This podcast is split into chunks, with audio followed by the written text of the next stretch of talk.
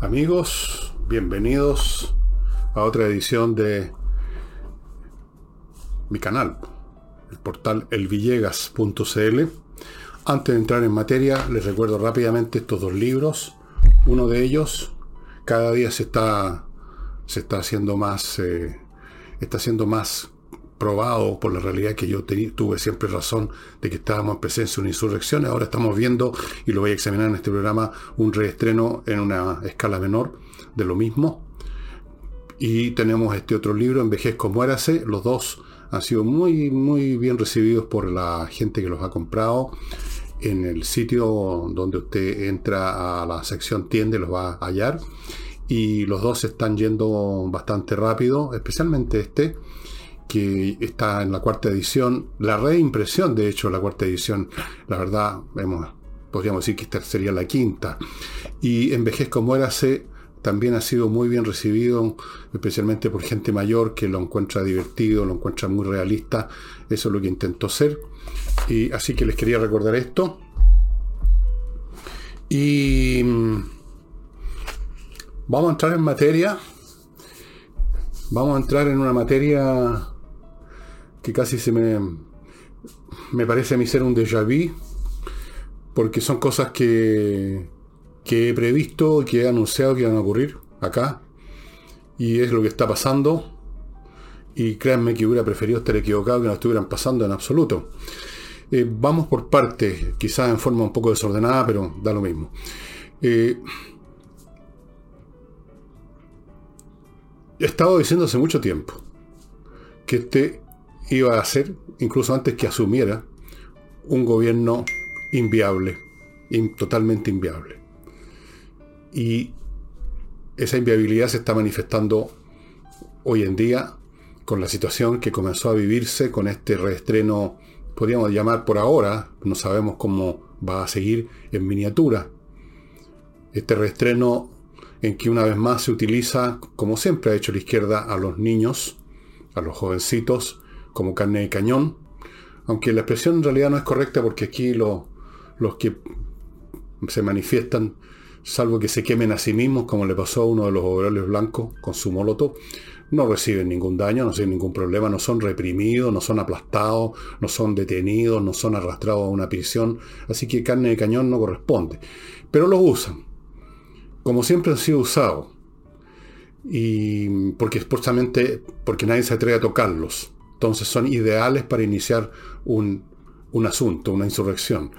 Fue así en octubre del 19 y parece que quieren hacer lo mismo ahora, ya no ser limitado al mismo número en el metro, para el cual tienen incluso un calendario de actividades que está circulando, sino que están ya de inmediato yendo a destruir locales comerciales. Y me enteré hace unos minutos antes de empezar a grabar este programa que le pegaron a una señora que les reprochó su actitud y como estos jóvenes son tan valientes, son tan, son tan heroicos, eh, entre varios le pegaron a la señora, a la mujer. Yo no sé si alguien del público por los alrededores intervino, porque ya sabemos también lo heroicos que son los chilenos, lo valientes que son los chilenos. Eh, bueno, un reestreno que no deja de ser irónico, porque si ustedes lo piensan, este gobierno está formado por, partiendo por el presidente, por Cabrito, que llegaron a la política haciendo exactamente lo mismo, la, cosa callejera, la lucha callejera, que es gratis, echando abajo algo, rompiendo algo, desfilando, moviéndose para acá, para allá. Llegaron al poder y ahora se encuentran con problemas con otra turba por el estilo que les hace lo mismo ahora a ellos. Pero eso es un detalle, hay cosas más importantes. Eh, está claro que se está desarrollando a los pocos días antes que se cumpla que media semana de la clara, no voy a decir señal, sino que la clara postura que tomó casi dos tercios de los ciudadanos chilenos y que seguramente eso se está incrementando día a día ahora. No han pasado ni cuatro días y ya está desarrollándose una nueva crisis porque los sectores de izquierda, por un lado, quieren acelerar el proceso revolucionario ellos no van a cambiar su rumbo, no van a cambiar sus ideas. Para ellos lo que sucedió el domingo es una demostración de lo estúpido que somos los chilenos, de que somos unos tontos, que somos unos atrasados. Por eso, como dijo alguno por ahí, los jóvenes, los niñitos tienen que venir a mostrarnos las cosas de nuevo, los viejos que no entendemos nada. Creo que son palabras del señor Gutiérrez. El señor Gutiérrez no, no, no cesa de decir ese tipo de cosas. Pero aquí tengo anotado otra frase de él. Si la encuentro, la diré cuando la encuentre, porque yo anoto las cosas simplemente sin especial eh, orden necesariamente. bueno, no importa, ya la encontraré.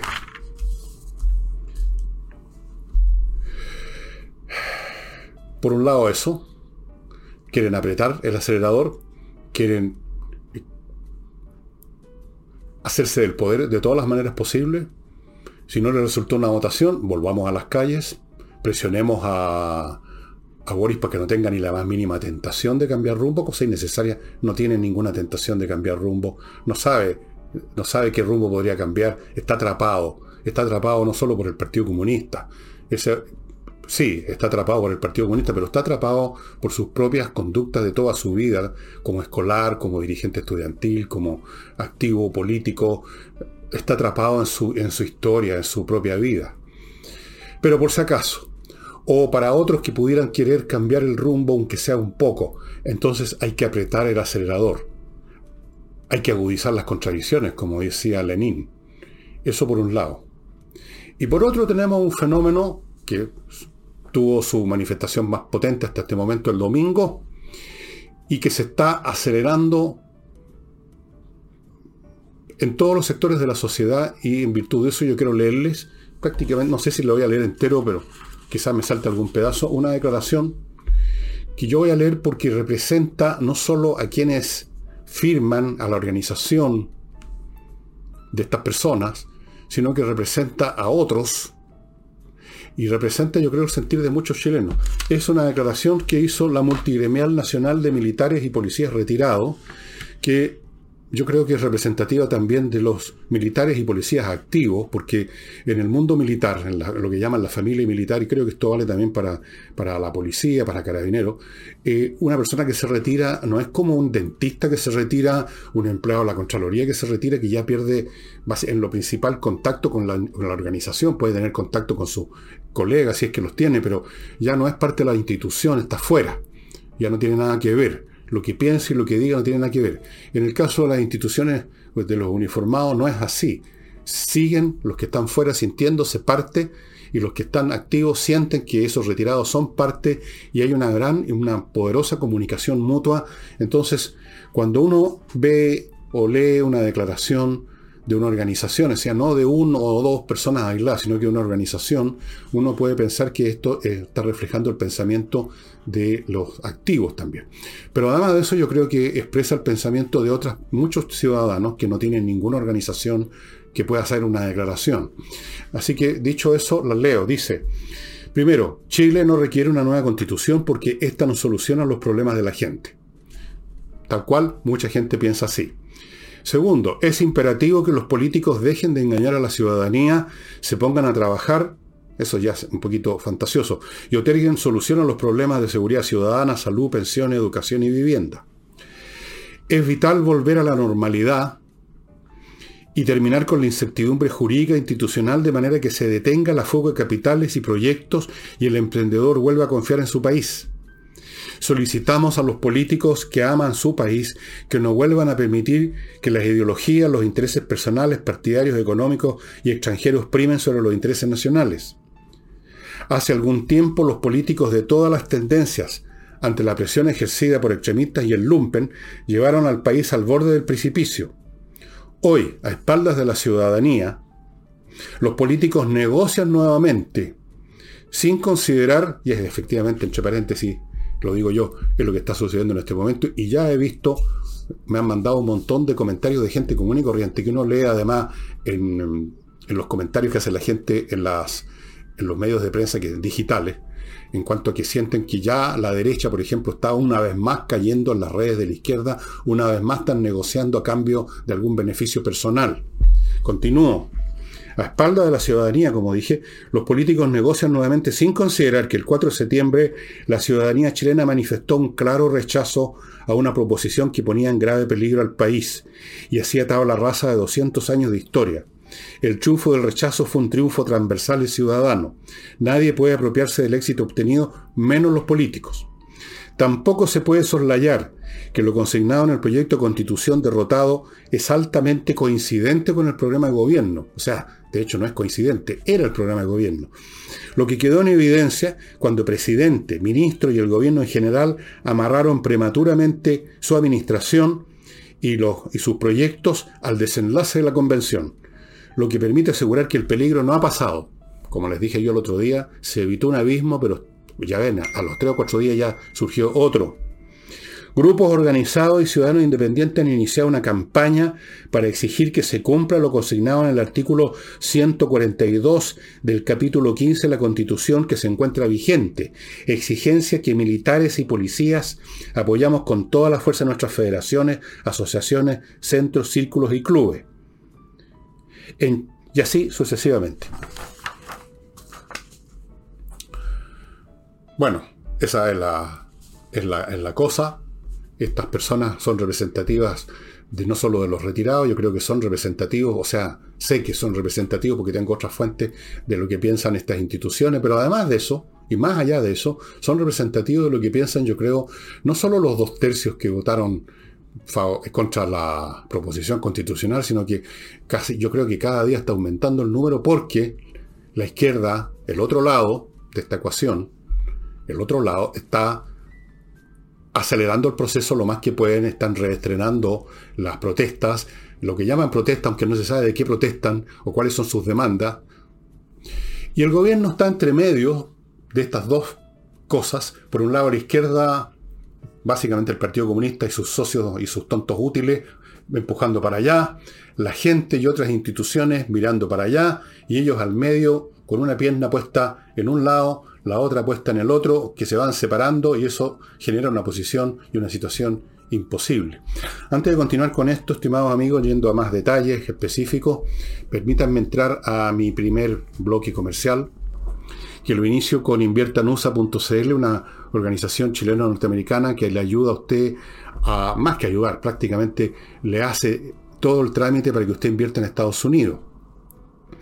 Ellos parten ofreciéndole miles de opciones en franquicias. Luego le ofrecen también un portafolio con opciones inmobiliarias, o sea, comprar departamentos, casas, terrenos, centros comerciales, cosas como esas en Estados Unidos. Luego le abren cuenta en bancos norteamericanos, le consiguen créditos en los bancos norteamericanos, lo llevan a constituir sociedades comerciales, le pueden conseguir una visa de residencia, el paquete completo, amigos, para los que desean no solo invertir, sino que irse como lamentablemente están haciendo muchos compatriotas a otro país a hacer sus vidas en vista que ya no tienen mucha confianza en lo que pasa en Chile. Eh, bueno, esta es una opción. Otra opción financiera muy distinta consiste en asegurar, asegurar una parte de sus recursos comprando oro y plata, los metales preciosos, en compreoro.cl. Oro y plata cuya pureza al 99,99% está certificada por la Universidad Católica, viene en monedas, en lingotes de todos los portes, hay unos muy pequeñitos que les mostré hace tiempo atrás, eh, hay otros más grandes, el oro y la plata son objetos físicos que usted tiene en sus manos, usted los guarda, los resguarda donde quiere, los lleva donde quiere, los vende como quiere, y en todas partes del mundo se los van a aceptar, llegado el caso, el oro y la plata nunca han perdido su valor, nunca hay sospechas con el oro y la plata, son cosas reales. Donde se compran, compreoro.cl o usted vaya al local de ellos en Alonso de Córdoba 5870, ahí lo va a encontrar, en la oficina 203 específicamente, y si está o está pasando por Iquique, vaya a la zona franca y ahí va a encontrar estos metales a precio duty free. Paso a una cosa muy distinta ahora, una mueblería que le ofrece muebles muy bien hechos, muy bonitos, con maderas tratadas para que no quede ni una traza de agua y por lo tanto sea muy duradero. Me refiero a Mr. Wood, el señor madera. Mr. Wood, ustedes están viendo aquí a mi derecha un afiche donde está la dirección, los contactos con esta mueblería, cómo entrar ahí a mirar los muebles que tienen. Muy fácil. Si usted está pensando en renovar parcialmente o totalmente su amoblado, quiere una mesa de comedor más grande o una distinta, o quiere cambiar los sillones, en fin, los muebles de la casa o algunos muebles de la casa, parta echando una mirada a Mr. Wood porque de seguro de ahí no se va a mover, va a encontrar lo que necesita. Mr. Wood. Y termino este bloque con, como de costumbre, como es tradicional, con miclimo.com, una empresa chilena ganadora de premios que le instala la mejor, la más moderna, la más premiada forma de climatizar su casa o su oficina si usted quiere. Invierno, verano, en todas las estaciones, dispositivos de primerísima calidad, bien instalados, mantenidos rigurosamente, que le van a dar calor, frío, frescor, van a filtrar el aire, conectado a internet. Esto usted no lo va a encontrar en ningún sistema del siglo XX. Esto es el siglo XXI, estimados amigos. El gobierno, como les digo, está en una posición inmanejable. De ahí este concepto que yo he usado tanto de que es un gobierno inviable, adquiere más fuerza, adquiere una presencia más tangible, si ustedes quieren. O sea, tenemos un gobierno, por ejemplo, con personas como Carolina Tobá, el Ministerio del Interior, cuya pareja es el abogado de la CAM una señora que dejó la crema en la Municipalidad de Santiago, al punto que se retiró ocho años de la visibilidad pública, después empezó a aparecer aquí y allá haciendo unos pinitos políticos, y ahora miren la ministra del Interior, cuando tuvo responsabilidades en otro, en otro de sus encarnaciones políticas, no hizo nada para parar a los estudiantes. El propio presidente de la República, entre las tantas cosas que le que le han registrado Twitter o entrevistas, lo que sea, en periodos anteriores, antes de ser presidente, antes de ser candidato, él decía que no tenía nada que hacer contra los... no, no, no, le, no tenía nada que reprocharle a los estudiantes que se estaban, estaban iniciando las acciones de la llamada estallido social.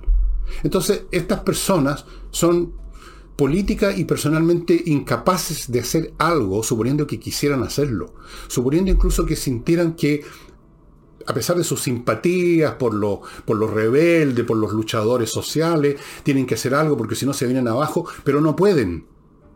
Está más allá de sus capacidades personales y políticas. Y tienen ahí al Partido Comunista encima. Fíjense ustedes, la clase de personal que llega al Estado. Y esto, para que tengan claro aquellos que todavía esperan que el gobierno pudiera rectificar y hacer algo. Don Ricardo Montero, un convencional la Asamblea Constituyente. Enemigo jurado del estado de excepción y de un montón de cosas que, de, por el estilo, asumió como jefe de gabinete de la señora Tobá. Bueno. El señor, este señor que iba a ser subsecretario de, del Interior y que lo sacaron a última, este caballero Cataldo, de profesor de historia, del PC, sigue en el fondo en el Ministerio del Interior como subsecretario del desarrollo, del desarrollo regional, que no sé en qué consiste el desarrollo regional en esta subsecretaría, qué es lo que hacen, pero el hecho es que está en el ministerio, el señor Cataldo. O sea, el Partido Comunista está ahí extremadamente presente con esta figurita de adorno, que es la señora Toa, que es incapaz de hacer mover un dedo para impedir ningún desorden, siempre está sacando sus discursos eternos, los discursos de, todo de todos ellos, de quienes se necesita el diálogo, que los chiquillos, que son buena gente, los chiquillos, como decía Guillet, los chiquillos, hay que llamarlo a una mesa de diálogo, hay que atender sus demandas, ellos son idealistas, cómo vamos a tomar los presos, cómo les vamos a cortar su, su, su colegiatura, cómo los vamos a castigar, si son tan buenas, en el fondo son el futuro de la nación. Entonces, vayan ustedes imaginando qué podría hacer el gobierno. ¿Qué podría hacer el gobierno si el gobierno lo constituye el señor, el señor Boris, que es de esa raza, por así decirlo? Entonces,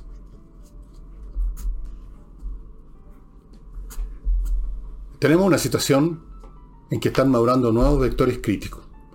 La izquierda, repito, que volvió a tocar el botón del llamado estallido social, una vez más ocupando primero en el capítulo número uno los estudiantes, quién sabe qué otras cosas tienen planeadas. Yo vi un organigrama que anda circulando de las estaciones del metro por día que van a ocupar, que van a hacer lo que llaman evasión, que en el fondo es destrucción. Ponen en riesgo sus vidas, pero claro, ¿qué importa? Los que lo han mandado allá, los cobardes miserables que mandan a estos cabritos a hacer esto, aprovechando la ingenuidad, el deseo de ser actores principales del drama nacional, todas esas cosas que funcionan en el pellejo de los cabros chicos. ellos no corren ningún riesgo, por supuesto. Lo, dicho sea de paso, aquí lo meto como una especie de comentario al pie de página, a los cabros los han usado siempre los políticos viejos para sus fines. El caso más espectacular y más brutal fue el de Mao Zedong. Se las, se las cuento corta la historia. Mao Zedong cuando gobernaba China, era el, capo del Partido Comunista Chino, en un momento dado quiso que el país se modernizara de golpe y porrazo y inició un programa que se llamó El Gran Salto Adelante, que fue una completa locura económica, como son todas las aventuras económicas de las izquierdas. Fue un desastre. Como estaba siendo un desastre, los demás miembros del Partido Comunista Chino lo empezaron a marginar y empezaron a tomar ellos el control para volver a retornar a un mínimo de orden para que China funcionara. Mientras tanto, por supuesto, ya había quedado la crema y como siempre ocurre en estas cosas, había muerto gente, algunos de hambre, se habían producido desastres espantosos, así que lo empezaron a marginar. ¿Qué hizo Mao Zedong? Mao Zedong quiso retomar el poder, quiso recuperar el poder y no se le ocurrió nada mejor que movilizar a los cabros chicos de toda China en lo que llamó la revolución cultural, que vino después del gran salto adelante. Y la revolución cultural significó la movilización de millones de niños, niños, estoy hablando aquí de incluso menores de 14 o 15 años, agitando el librito rojo Mao Zedong repleto de tontería. Es una de las cosas más tontas que jamás se han escrito y impreso en la historia de la, de la literatura mundial. Y los cabros fueron usados como un ariete de Mao Zedong para recuperar el poder por medio de la violencia. Los cabros fueron usados para destruir a lo mejor que quedaba todavía de la intelectualidad china. Tiraban por la ventana, y no estoy aquí, no es una metáfora, es la realidad, tiraban por las ventanas los profesores, a otros los humillaban, los mandaban a campos de trabajo, que los usó a millones de cabros chicos. Siempre han sido usados. Hitler usó también a los cabros chicos la juventud hitleriana, otra montonera de tontones, les, les, bastaba ponerles un uniforme, hacerlos desfilar con unas banderas y ya se sentían los muchachos protagonistas de la historia, con los ojos bien abiertos, así con esa mirada que ponen los idealistas al estilo del afiche del Che Guevara mirando al firmamento, los usó también para sus fines. Cuando ya no les sirvieron, cuando ya no los necesitó, se acabaron los jóvenes hitlerianos. O se matriculan, se reclutan en el ejército, se van para la casa. Pero los usó. Aquí también los han usado y los van a seguir usando. Entonces tenemos eso por un lado. Tenemos por el otro un público, una nación común y corriente, los ciudadanos normales, que votaron contra la proposición, que están hasta la tusa de la violencia, del desorden, que ya no se van a comprar la tesis del estallido social, que ya no van a salir a darle una, un manto de movimiento de masa cívico a esto, eh, escuchando necia, bobamente, como hicieron la vez pasada, los llamamientos para ir a las plazas, para ir a las concentraciones, a demandar no sé qué cosa estarían demandando ahora. En ese momento tenían un blanco, el gobierno Piñera. ¿Cuál sería el blanco ahora? Es más difícil. Pueden usar de blanco a Boris, pero más difícil porque son en el fondo ellos mismos, aunque en una versión más diet. Entonces es más complicado. Entonces están solos, pero igual pueden hacer mucho daño. Mientras tanto, como digo, el público se ha alejado de ellos. ¿Cuánta gente entre esos dos tercios no votaron por Boris, no votaron por el, por el plebiscito, porque hubiera un plebiscito de una nueva constitución. ¿Cuántos de ellos no salieron a las plazas en octubre del año 19? ¿Cuántos de ellos no creyeron tocando las bocinas en los autos que estaban apoyando una gran revolución, una maravillosa revolución? ¿Cuántos de ellos votaron rechazo? Muchos, pues. Si no, no habría obtenido la cifra que obtuvo esa opción. Entonces, movimientos contrarios y el gobierno al medio con sus piernas abriéndose para los lados. Eso se llama crisis. ¿Qué va a suceder en cualquier momento con estas asonadas callejeras? Hasta el momento han seguido la misma pauta. Los cabros hacen lo que se les da la gana y la policía a la distancia. ¿Cuánto va a durar eso? ¿Cuándo va a ocurrir un incidente que sea en que se produzca algo fatal o grave? Bien, ya ha ocurrido que asaltaron a una señora, le pegaron a una señora, me parece bastante grave, me parece una cobardía además Luego tenemos a un carabinero que lo quemaron con una bomba Molotov. Luego tenemos un niñito que se quemó solo con una bomba Molotov. Esto me recuerda un hecho que después ustedes ya conocen, ¿no es cierto?, que convirtió a los que se quemaron en grandes personajes de la historia mundial. Bien, cuál va a ser el incidente que puede ocurrir mañana o hoy día mismo, mientras estoy hablando, esta noche, que va a cambiar esta, esto. Yo les dije el otro día que la situación es muy distinta, no solo en términos de la población en general, sino que en términos de la gente que trabaja en las instituciones que están a cargo de resguardar el orden público. O sea, la situación es muy distinta al año 19. No ha pasado en vano estos tres años. De manera tal que, incluso más, no solo la gente está hasta la tusa de las manifestaciones las supuestas protestas, no solo rechazaron la proposición constitucional, sino que, por lo que he visto, no solo en este documento que leí al principio, sino que en, leyendo los comentarios de la gente en los medios digitales, está emergiendo, diría yo, no sé en qué número, con qué fuerza, pero está emergiendo, y vamos a ver cómo se desarrolla y hasta dónde, un sentimiento contrario a la idea que los políticos instalaron, que, hay, que instalaron y en la cual están discutiendo en este mismo momento, de que es preciso una nueva constitución. ¿Quién dijo que era preciso una nueva constitución? Los políticos. Los políticos se convencieron unos a otros, unos por razones bien claras y otros por cobardía. ¿Quiénes tienen las razones claras? La izquierda. Porque para ellos la nueva constitución es el mecanismo jurídico para llevar adelante sin ninguna dificultad o con mucha menos dificultad un proceso revolucionario. Para ellos eso es un instrumento jurídico, político, para, llegar para llevar a cabo la revolución. Para ellos tiene pleno sentido cambiar la constitución. El gobierno mismo lo dijo, no, no habló de revolución, pero dijo que las reformas profundas necesitaban imperiosamente. Ahora están usando otro lenguaje, pero lo dijeron. Necesitamos esa nueva constitución. Para la izquierda tiene sentido el asunto. Es parte de su intención de construir otro país. Es un medio para ese fin.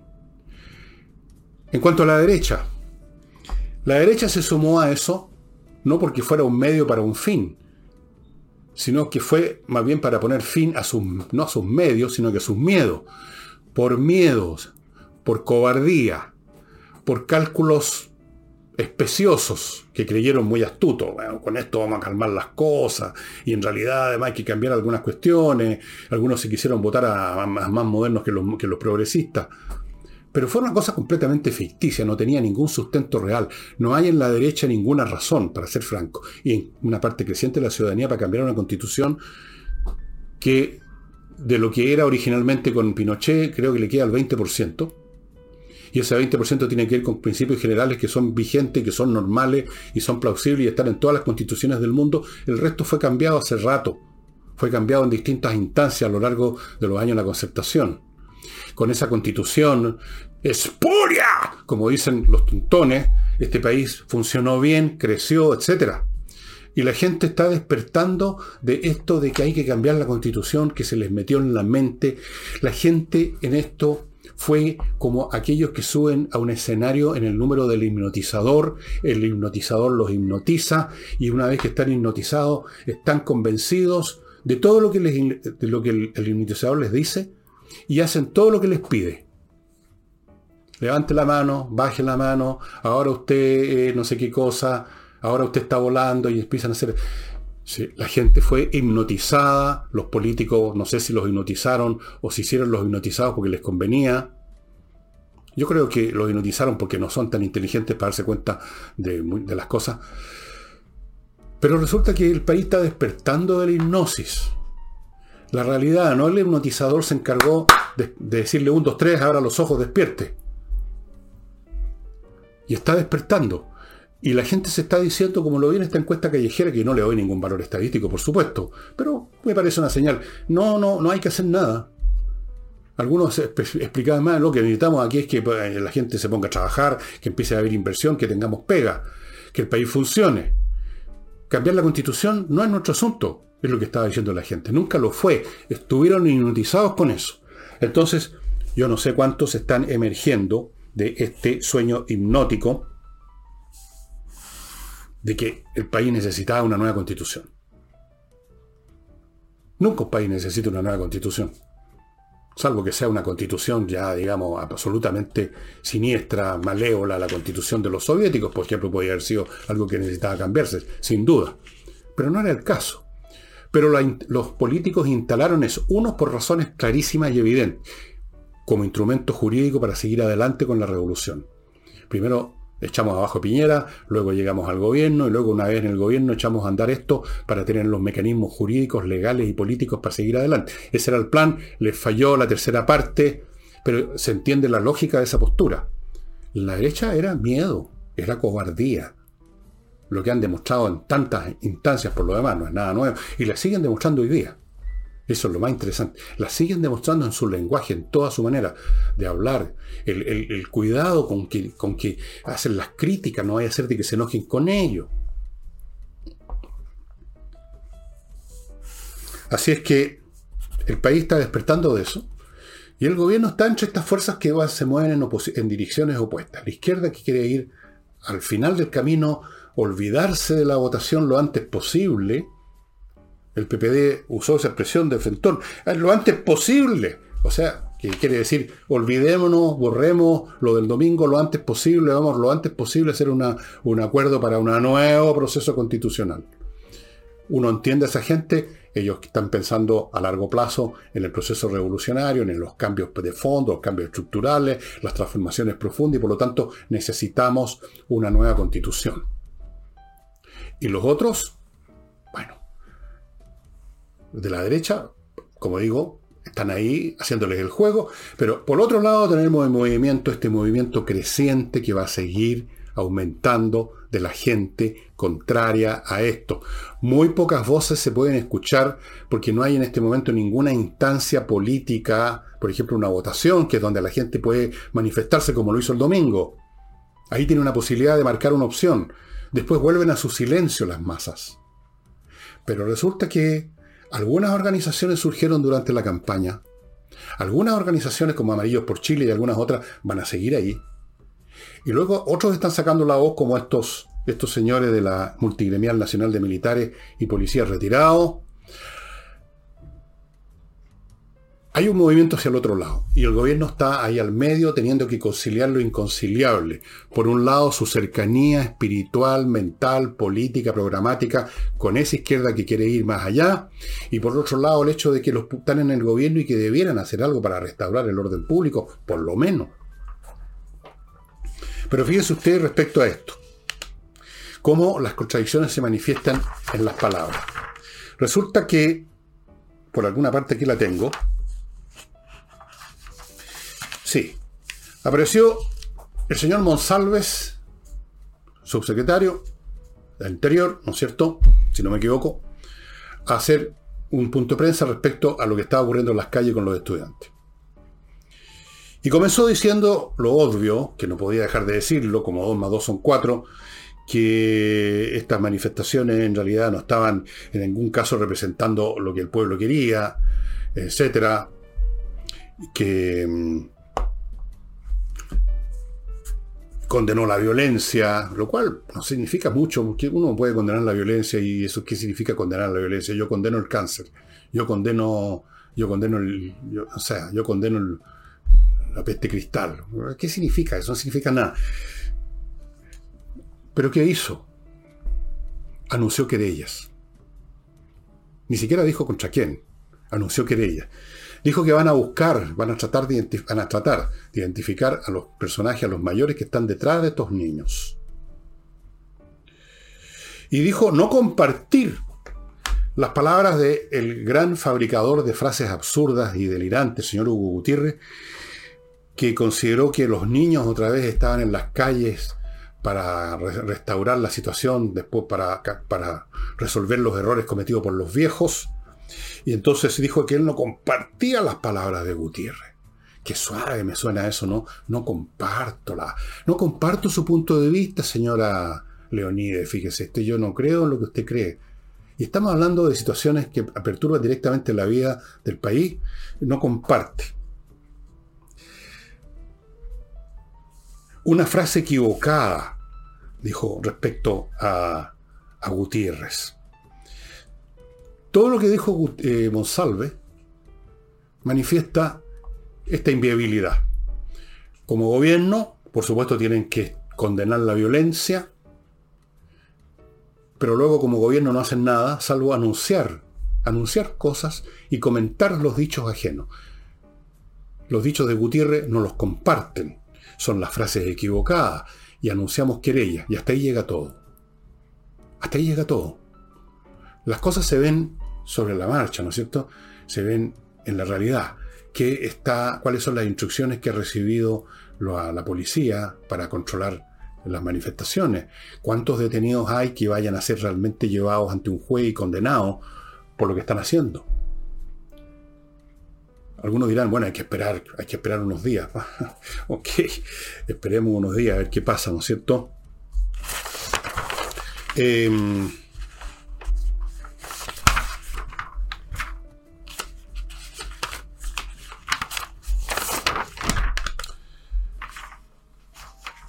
así es pues amigos, que tenemos madurando rápidamente como un furúnculo repleto de pus una nueva crisis política. que, los que creyeron que lo del domingo ponía un fin a esta cuestión, ya ven ustedes, se los dije, lo equivocados que están, se evitó un abismo, pero ya se han abierto otro en pocos días. El gobierno mostrando lo que es, con los nombramientos en el gabinete, con sus palabras, con sus palabras tibionas, con sus actitudes, con las actitudes ya de payaso del señor presidente de la República. Entre paréntesis vi recién está circulando, quizá usted lo ha visto, un, un video que está, no sé, en las redes, en cuál red, a mí me llegan estas cosas de otra forma, de un caballero que le dice, que le advierte a, con palabras bastante bastante áspera le advierte a Boris que le están haciendo la, que el Partido Comunista le está haciendo la revolución, que el Partido Comunista está apretando el acelerador a fondo, que va, que, en fin, que, que lo consideran un payaso, etcétera. Bueno, yo les he contado, porque tengo gente que me informa de, lo que, de algunas de las cosas que se discuten en el PC. Así es, que como, como miran para la, se ríen de, de Boric. Lo usan, pero usted suele reírse de aquellos que usa. Lo ven como el dueño de organillero ve al mono del organillero. ¿ah? El, que mueve la palanquita, el mono que hace las gracias por las cuales la gente va y le compra las bolsitas con, con maní confitado. O algo así.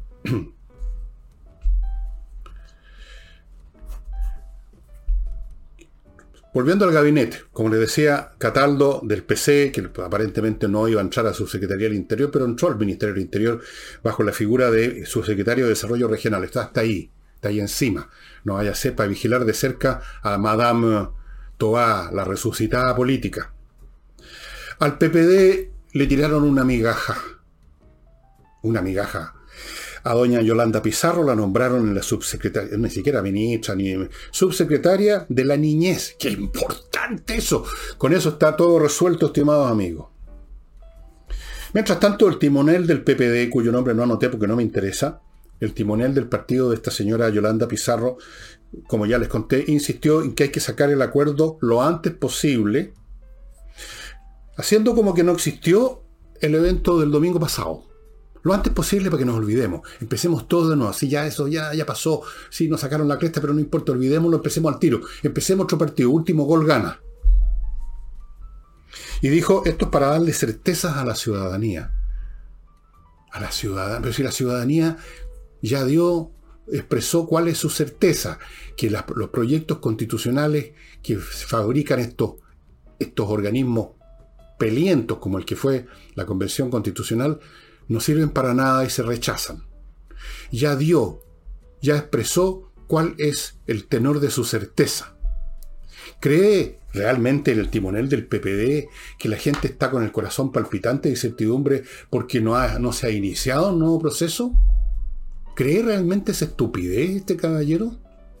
¿Dónde tienen el cerebro? La certidumbre que quiere la gente es que se acabe este despelote público, económico, político, ideológico que ha estado abrumando a la mayoría de los chilenos, que algunos están despertando la hipnosis desde hace dos, desde tres años. ¿De dónde sacó el timonel del PPD que la gente quiere estas certezas que él les va a dar generosamente, iniciando lo antes posible un mecanismo para un nuevo proceso constitucional?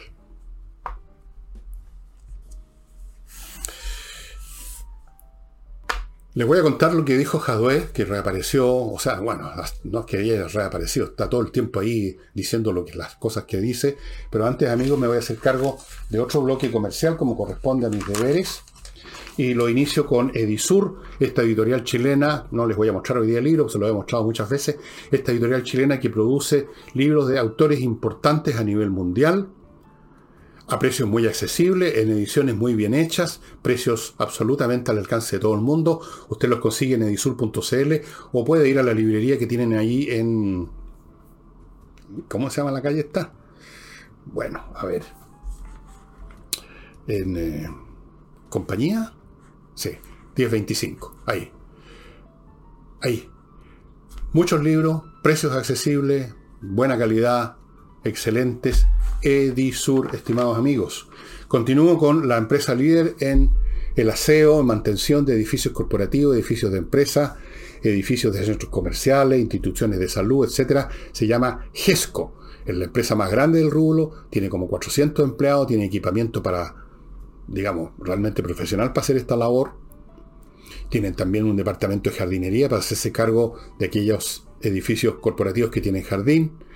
Es la empresa más exitosa, ha ganado todas las licitaciones, atiende los edificios patrimoniales más importantes de Chile, como la Biblioteca Nacional, por ejemplo, el Museo Nacional de Bellas Artes, el Palacio Cauciño y un montón más. Y ahora está disponible para atender también el mundo privado, las empresas como las que les mencioné, que quieran tener sus edificios corporativos, sus casas corporativas, sus centros comerciales en buenas condiciones, en excelentes condiciones, pónganse en contacto con GESCO.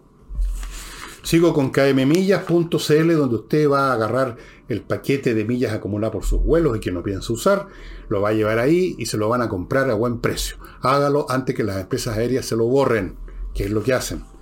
Y termino este bloque con actualiza tu reglamento. .cl es el lugar donde están en la internet, un grupo de profesionales que va a poner al día el reglamento de su edificio, su condominio, porque es legalmente obligatorio hacerlo en este momento. Cambió la ley respecto a los reglamentos de este tipo de edificio, de condominio, y por lo tanto hay que poner el reglamento particular de su condominio al día. No es llegar y cambiar un par de letras, un par de comas, eso lo tienen que hacer profesionales para que, para que armonice bien lo que es propio de su condominio, su edificio, con lo que corresponde en general a la ley, y eso lo hacen en actualiza tu reglamento.cl. Esto es obligatorio, se está terminando el paso para hacerlo. Jadwe. Jadwe tiene su propia teoría acerca del porqué de la derrota. Su explicación es que fue un castigo al gobierno por no ser más radical, básicamente, por no cumplir con sus promesas, o sea, por no ser revolucionario en el grado suficiente como estima Jadwe que debiera haberlo sido. Es decir, Jadwe no interpreta nada, no, no, no se da cuenta de nada. Él cree que esos dos tercios que votaron rechazo es porque querían castigar a Boris por no ser suficientemente revolucionario, por no ser suficientemente comunista. Entonces rechazan, miren la lógica, rechazan una propuesta revolucionaria porque el gobierno no es suficientemente revolucionario. ¿Ven ustedes la lógica ahí? Yo no veo ninguna. Pero yo estoy contento. Me hace feliz ver que personas del adversarios políticos míos, porque yo no considero a Jadwe enemigo ni a ninguno de ellos, los considero equivocados y los considero a veces bastante tontos, pero no enemigos. Me alegra ver que sean tan tontos. Me alegra ver que estén tan despistados. Me daría terror un adversario inteligente que puede ser capaz de engañar, hipnotizar de nuevo a la gente, que puede ser capaz de disimular sus intenciones, que puede ser capaz de mentir con eficacia, que puede ser capaz de intrigas siniestras y efectivas ver a, los Jadwe y a los demás diciendo tamaña estupidez de que la gente votó contra el gobierno porque no era suficientemente, no había cumplido suficientemente sus promesas. Maravilloso, maravilloso ver un enemigo que se tropieza solo, que como en esos jugadores de fútbol que se dice se marcan solo, se tropiezan con la pelota. Dicho sea de paso, la comuna Recoleta también fue, fue derrotado la prueba, ¿o no? A pesar de sus farmacias populares, asociadas con las cuales hay unos enredos de plata que todavía se están investigando. Y enredos de todo orden. Yo digo enredos de plata por ser benévolo, porque ahí hay cosas más pecaminosas que un simple problema administrativo con las platas. Se está investigando. El señor Jadue es, el actor principal de esa, de esa situación. Fue derrotado también en la comuna el señor Jadue. Pues me alegra mucho ver los que sean tan torpes. Me, da esperanzas de que van a seguir haciendo tonterías, van a seguir rebelándose, van a seguir haciendo que la gente que en algún momento lograron hipnotizar con cantos de sirena, van a seguir despertando y ya no van a dormir de nuevo eh, con una nueva invocación. No, señor. Así que contento, señor, contento, como decía el santo este, que no me acuerdo nunca cómo se llama. Em, ¿Qué más tenía yo por acá? Bueno, no sé si será muy importante para nosotros, yo creo que no, pero en fin, hay que mencionarlo. Eh, se murió la, reina Isabel, tenía 96 años me parece, o algo así, 94, 96. Estaba bien viejita, una señora interesante, ¿no? Si usted ha visto las series que hay en Netflix, creo que están en Netflix, eh, creo que van tres temporadas, cuatro, no sé. Eh, una mujer, si acaso hay alguna realidad en esa serie, aparece como una mujer muy fría, muy calculadora, muy racional, muy, muy apegada a su pega.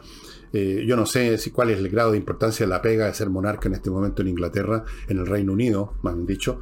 Se llama Reino Unido porque hay dos reinos unidos, se supone, Inglaterra y Escocia. Yo no sé, pero el hecho es que Carlos, que se va a llamar Carlos III, al fin llegó al trono. Tiene la edad mía. Tiene la edad mía, 73 años. Claro, yo no soy candidato a ningún trono, pero él sí, pues estaba siendo candidato desde el año, desde que nació. Desde que nació, Carlos es heredero natural al trono. Si su madre se moría, al otro día él, aunque fuera un bebé, era, se convertía en monarca, aunque tuviera alguien que lo, por supuesto, que gobernara, fuera, monarca por él de algún modo. Eso es una figura conocida dentro de los regímenes monárquicos. Alguien que, mientras la persona se convierte en, en un jovencito, por lo menos esperando año tras año y finalmente llega al trono en medio con los ojos arrasados en lágrimas, porque mal que mal es su mamá, ¿no? Yo no sé cuántas lágrimas son verdaderas y cuántas son de alivio, pero en fin, yo no sé. Em, dejemos esto, voy a mandarle a nombre de, mío y de todos ustedes, los visitantes del canal, una corona para que se sume a las millones de coronas que ya se están juntando frente al Palacio de Buckingham. La mayoría de los ingleses son muy apegados a sus tradiciones, tal como nosotros somos muy apegados a nuestras tradiciones. No creo que en Inglaterra haya tontones como acá que le digan a las personas que se metan las coronas por donde les quepa, o que se metan la reina, o cosas así como hicieron acá con la cueca y todos los picados después de la derrota el domingo. las tradiciones tienen muchas vetas, ángulos, eh, y es muy fácil criticarlas de afuera, decir que es una tontería, que, que se creen aquí el Gutiérrez o algún otro habría dicho, pero ¿qué se creen estos británicos que son los dueños, estos que están ahí en frente a dueños de Inglaterra, si ellos no son nadie, no tienen plata, son unos pobres gallos? Bueno, ese es el argumento de los picados siempre. Hay muchas razones para hacer eh, para respetar, venerar, incluso hacerle una venia a las tradiciones, incluso sumarse a, los rituales, las tradiciones, tienen que ver con muchos factores emocionales, racionales, de todo orden, incluso filósofos 100 millones de veces más inteligentes que nuestros intelectuales de acá, de la izquierda, en la Grecia antigua, eh, respetaban y hacían todos los rituales de las religiones oficiales, por toda clase de razones. Entonces, no es llegar y hacer chacota de eso, Así es que yo la corona la mando igual, señores. Mientras tanto, el señor Grau, ministro de Economía, que mantuvo su pega a pesar de todo, habló de que están viendo una alternativa aún más grande que el TPP-11 para del comercio, de tratado comercial. Lo cual me suena a dos cosas. Una, que están por votar a la basura el TPP-11, por, por, algo hablan, no hablan de que vamos a sacar el TPP-11 o vamos a corregir un poco el TPP-11 o estamos estudiando el TPP-11, sino que dicen que tienen una alternativa mejor. Eso me suena que la van a votar. Y esa alternativa mejor, puesto que ellos mismos hablan de un mercado aún más grande, se me imagina que es China. Sigue el proceso de entregarnos de pies y manos a China, como han hecho otros países, como países africanos, que después la están pagando bastante caro, pero en fin, con China hay además mayor cercanía espiritual, pues después de todos son comunistas, ¿no? Entonces, estas, estas personas que están en el gobierno, que también son comunistas o filocomunistas, o fueron comunistas, o protocomunistas, o precomunistas, o postcomunistas incluso, tienen todavía un lazo de cierta sensibilidad hacia, el, hacia los chinos. Me tinca que por ahí va la cosa. Vamos a ver, a lo mejor me estoy equivocando, no sé. Veremos. Y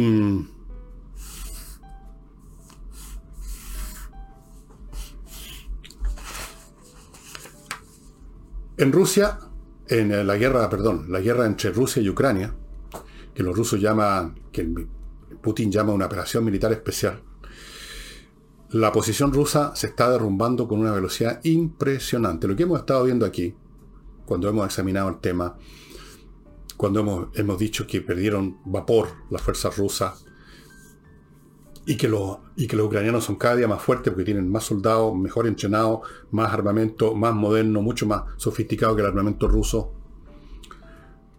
Y que ya pararon de la ofensiva rusa y que están reconquistando, lo hemos comentado, lo hemos examinado acá, de a, poquito, de a poquito están reconquistando con microofensiva o micro contraataque, no van a presentar una gran masa para que sea blanco de, la, de las armas rusas bueno, ese proceso ha continuado, pero se ha acelerado enormemente en los últimos 3-4 días. 2-3 días, incluso 2-3 días. Ha sido bien impresionante y esto ha sido por otro factor que examinamos acá, amigos. Y es el derrumbamiento psicológico del ejército ruso. He explicado muchas veces que una guerra no se pierde porque uno ya disparó la última bala y no le quedan municiones, sino que cuando se pierde la voluntad de seguir disparando municiones. Y ya se están viendo los los hechos. Primero fueron soldados aislados que se rendían o que desertaban o que arrancaban. Y ahora estamos viendo unidades completas. La última, ayer, en la zona de Kharkov, que está como en la parte centro-norte del frente, una unidad completa, un regimiento de motorizados de rifleros, o sea, soldados normales, comunes y corrientes, movilizados en, eh, en camiones, se rindieron con su teniente coronel que los dirigía. Se rindieron comunidad completa. En otras partes, y hay videos que ustedes pueden ver, las trincheras rusas son atacadas, invadidas por los soldados ucranianos y no hay nadie, se han arrancado, han dejado botado todo, uno lo ve en las imágenes, el armamento, las balas, las cajas con balas. O sea, no ha sido una retirada calculada, pensada, voluntaria, nos retiremos a líneas más, más hacia atrás, que están preparadas, entonces llevémonos nuestras cosas. No, todo votado, o sea, el cuadro de alguien que huye, no de alguien que se retira. Está siendo muy rápido hasta este momento el colapso del dispositivo ruso. Y la razón de que los ucranianos estén apretando un poco el acelerador yo creo que es la siguiente.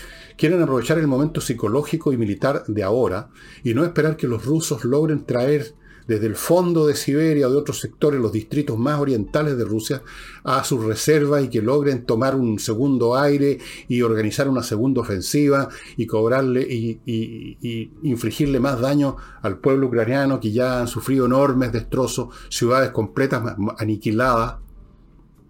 Antes que eso ocurra, quieren que el ejército soviético, el ejército, digo soviético en realidad porque se ha convertido otra vez en un ejército soviético, sea destruido su moral, se han derrotado. Con eso ya no hay refuerzos que valgan, el asunto se desmorona políticamente. Además.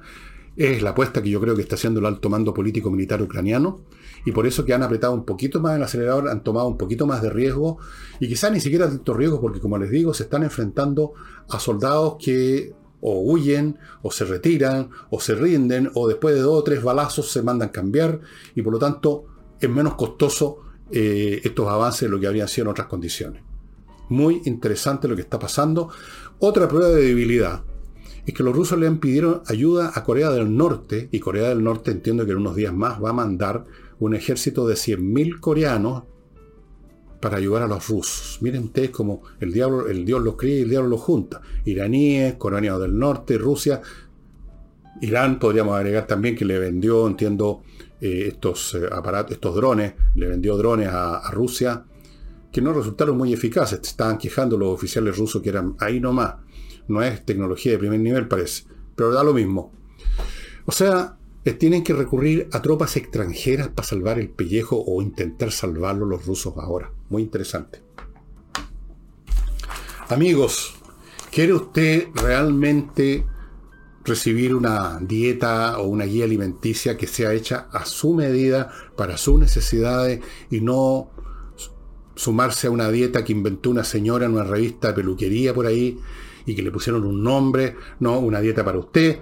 Póngase en contacto con lifebalancechile.com. Van a ir a su casa con un equipamiento especial, van a medir todas las variables de su cuerpo, van a hablar con usted, le van a preguntar sobre su vida, lo que quiere, lo que no quiere, si tiene problemas de salud, qué es lo que está tomando, etc. Y con toda esa información y solo después de tenerla y procesarla, le van a entregar una guía alimenticia para usted, personalizada, asociada además a un número telefónico que usted puede consultar en cualquier momento, cualquier día, para cualquier duda que tenga. lifebalancechile.com, esto sí que funciona. Notariospress.cl, el lugar en la internet que le permite resolver sus temas de papeles notariales en minutos en vez de usar horas. Entra a este sitio, notariospress.cl, busca el papel que usted necesita, saltan los datos, los diálogos, quien que le piden los datos para ese papel, usted llena eso, se va la información, lo procesan y usted va a la notaría unos minutos a recoger el papel. Minutos en vez de horas. Continúo con SMF, Soluciones Masterfloor Limitada, una pyme chilena que está desde el año 2001 preocupándose de tener a su disposición los productos necesarios para toda clase de pisos, incluyendo alfombras, que es un piso, para que estén en muy buenas condiciones y luciendo mejor que nunca, estimados amigos SMF. Sigo con... Se me había olvidado poner la botella acá. ¿Y cuál me salió? Miren, esta, esta no la había visto, no me había fijado. Moreta. No entiendo qué diablos dice aquí. ¿Cómo hay que leer esto? ¿Así? ¿Así? ¿Asá? Bueno, como sea que haya que leerlo. Este es un vino Carignan Cabernet Sauvignon del año 19, un Zaira. Esta es una botella que podría haberle llegado a usted si se hace socio del club Eudora. Hay dos modalidades, una con, para dos botellas, otra para tres. Una vez al mes, una bolsa con dos botellas con vinos excepcionales como este, vinos que usted no conoce, vinos exquisitos. Este es un tinto que creo que voy a probarlo para darle la información correcta. Eh, voy a tratar de, no, realmente yo soy re malo con estas cosas. Sin truco, eso es, sin truco puesto al revés. Ahora entendí. Sin truco. Sin truco puesto al revés, estimado amigo, se llama este vino, que es del Valle Central de Chile. Y como le digo, usted se hace socio del Club Eudora y todos los meses, una vez al mes, le llega una bolsa con dos botellas o con tres, según el plan que escoja, de vinos de excepción. No vinos buenos, de excepción. Dese un gusto una vez al mes. Sigo con Hey el corredor más rápido de Chile. Si usted quiere vender rápidamente su bien inmobiliario, su casa, un departamento, lo que sea, póngase en contacto con Argent Hey o lo contrario, ya sabe lo que sucede con los demás corredores. La cosa avanza a paso de polka. Y no olvide espacioajedrez.com, donde se están ofreciendo cursos en video uno cada semana, cuatro al mes por 11 lucas, con contacto con el profesor Pablo Tolosa. El ajedrez, y no les voy a repetir lo que les he dicho mil veces, los está esperando y sobre todo está esperando a los niños de su familia. El libro que les tengo hoy día en realidad son varios libros, una trilogía, pero les voy a mostrar dos nomás. A propósito que se murió la reina Isabel, se me ocurrió que algunos de ustedes podrían tener curiosidad por saber eh, algo algunas cosas de la historia británica, pero este no es un libro de historia del Reino Unido o la historia de Inglaterra, que es muy interesante, tengo un montón de libros de esa materia, sino que esta es una historia de cómo se constituyó el imperio británico. Y por eso el primer libro de la colección de Jean Morris se llama Por Orden del Cielo, cómo se empezó a crear el imperio británico, que no se creó por un plan previo, eh, organizado, bueno, todos los planes son previos, algo, un, designio específico, vamos a conquistar la India, vamos a conquistar. Las cosas, como ocurrió con el Imperio Romano, se van produciendo, se van dando situaciones, hay aventuras personales, individuales, de individuos, de empresas. Aquí fue muy importante una compañía comercial que se empezó a meter en la India, primero a comerciar, después empezó a agarrar papa, empezó a dominar a dinastas locales, se empezó a meter más y más Em, una famosa compañía, no me acuerdo exactamente el nombre de esta compañía, em, y fueron creando el imperio en la India, que fue la parte más importante del imperio británico, pero el resto del imperio también es importante, cómo se fue creando. Luego sigue este segundo volumen cuando ha llegado al clímax y se establece lo que llamamos Pax Británica. Se consolida el imperio en la India, en otro montón de partes, en África un montón de partes, etcétera, etcétera, etcétera. La flota británica es la más poderosa del mundo y seguramente el tercer libro de la trilogía, que no lo tengo, no sé por qué no, lo adquirí en su momento, eh, debe ser La decadencia y el fin del Imperio Británico, obviamente, cosa que terminó de ocurrir después de la Segunda Guerra Mundial. Eh, yo no sé por qué no terminé de adquirir el tercer volumen y me quedé con estos dos.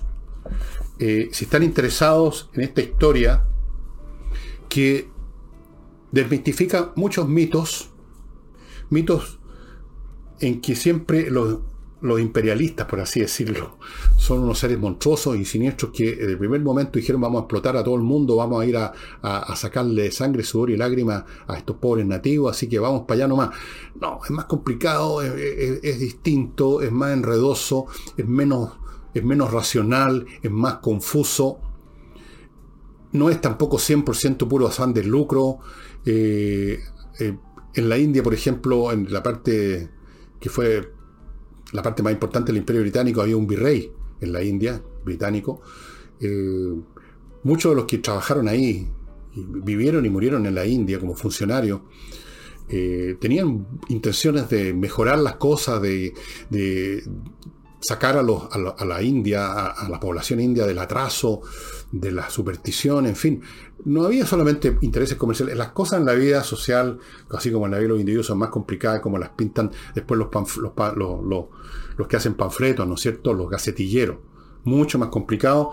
Y en esta, en esta trilogía de John Morris, que se inicia con, bajo, por el comando de Dios, está, eh, está esta historia que dice en este volumen inicial de la magnífica trilogía Pax Británica se traza, se pinta el inicio, el comienzo del Imperio Británico desde, el inicio, desde la reina Victoria que ascendió al poder en 1837 hasta su jubileo de diamantes en 1897, unos poquitos años antes que muriera, a través de una serie de muy brillantemente concebidos recuentos históricos pasajes descriptivos y estudios de caracteres de personas.